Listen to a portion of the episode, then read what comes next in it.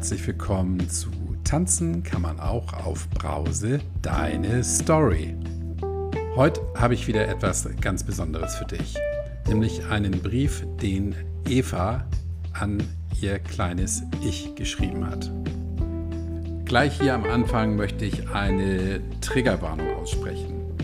Der Brief, den Eva an ihr kleines altes Ich geschrieben hat, ist auch ermutigend, gleichwohl ist er aber auch sehr, sehr traurig. Und unter uns beiden, als ich den Brief eingelesen habe, mit Musik untermalt habe, abgemischt habe und ihn mir nochmal angehört habe, hatte ich echt nicht nur einmal wirklich Tränen in den Augen. Das ist nicht übertrieben, das ist wirklich so und deshalb sage ich, hör dir diese Folge bitte nur an, wenn du dafür bereit bist.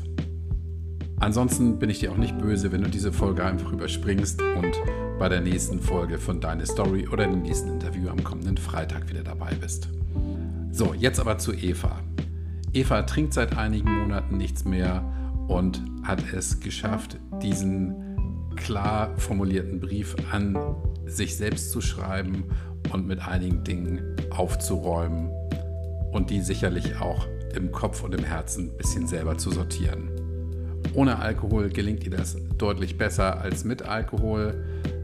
Und in diesem Zusammenhang möchte Eva auch auf den Zusammenhang zwischen Trauma und Sucht hinweisen. Das ist ihr ein ganz, ganz wichtiges Thema, weil es hier in den allermeisten Fällen einen direkten Zusammenhang gibt. Bevor ich den Brief gleich vorlese, gibt es ein relativ langes Intro. Wundere dich also nicht, dass es nicht sofort losgeht. Das ist beabsichtigt. Und wenn du dann doch bereit bist, dir diesen Brief anzuhören, dann lehn dich zurück, rucke die Kopfhörer zurecht. Hier kommt der Brief von Eva an ihr kleines Ich.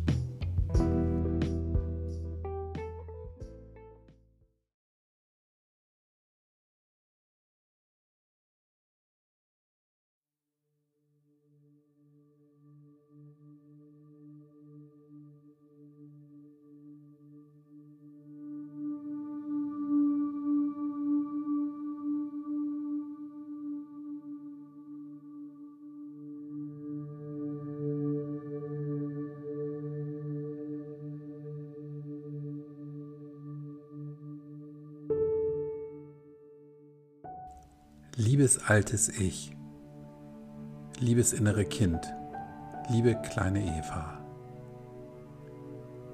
Ich schreibe dir heute diesen Brief, weil es ein paar Dinge gibt, die ich dir gern sagen möchte. Seit fünf Monaten ist es endlich soweit, dass ich hinschauen kann und dich versorge.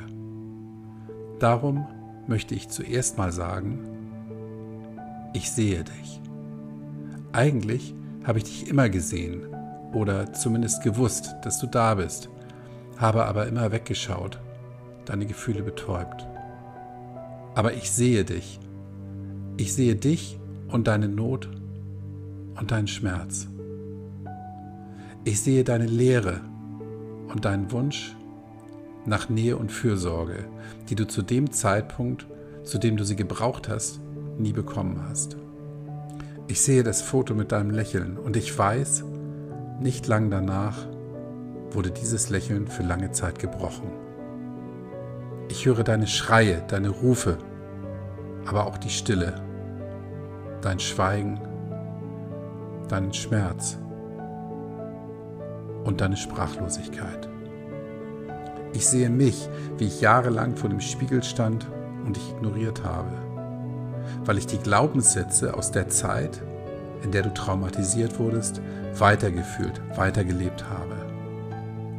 Lange stand ich da, überzeugt davon, dass ich als Ganzes bin eine lästige, fette, hässliche Person, die es nicht verdient hat zu leben. Heute frage ich mich, wieso ich dir nicht schon viel früher gesagt habe, dass du okay bist. Heute frage ich mich, wieso ich nicht schon früher hingeschaut habe, denn dein Schmerz ist auch meiner. Aber heute, jetzt, können wir gemeinsam damit umgehen. Es ist immer noch so, dass ich manchmal an mir zweifle. Und ich weiß inzwischen, dass du dann du bist, die ruft. Meine kurze Irritation, wenn jemand nett zu mir ist, auf mich zukommt und ich schaue automatisch, ob vielleicht noch jemand direkt hinter mir steht, bis ich realisieren kann, hey, der meint ja wirklich mich. Wenn ich zu Hause sitze und unter Flashbacks aus der Zeit, in der du gebrochen wurdest, leide und nur noch schwarz, schwarz, schwarz ausatme. Wenn es ganz still ist und ich tief in mich hineinspüre, bist da du. Und wenn ich vor dem Spiegel stehe, bist da immer noch du. Und ich möchte dir inzwischen sagen, hey, mach dir weniger Sorgen. Ich bin da. Ich bin für dich da. Ich betäube dich nicht mehr, sondern ich lerne Schritt für Schritt, dich zu versorgen.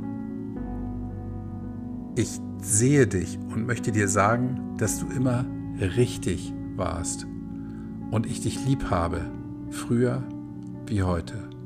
Ich fühle die Gefühle, es dient der Verarbeitung und bin dabei, die negativen Glaubenssätze zu verändern und dir dein Lächeln zurückzugeben, das du immer verdient hattest.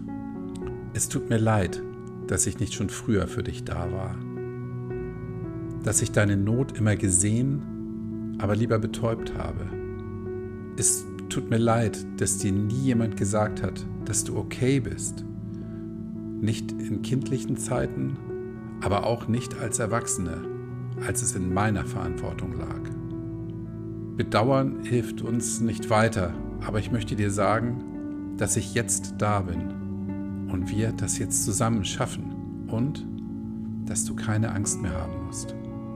Ich wünsche dir, dass deine Schreie weiter leiser werden dass du dich irgendwann geliebt und vollständig fühlst, dass du spürst, dass ich jetzt da bin und uns nicht mehr betäube.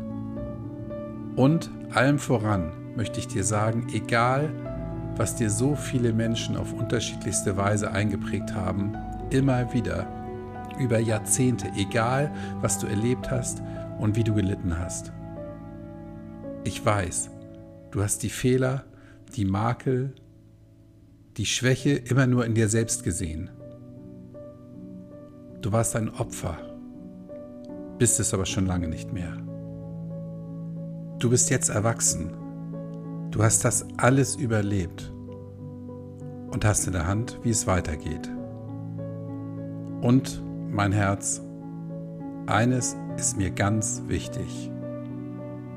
Vergiss niemals, Du warst immer genug.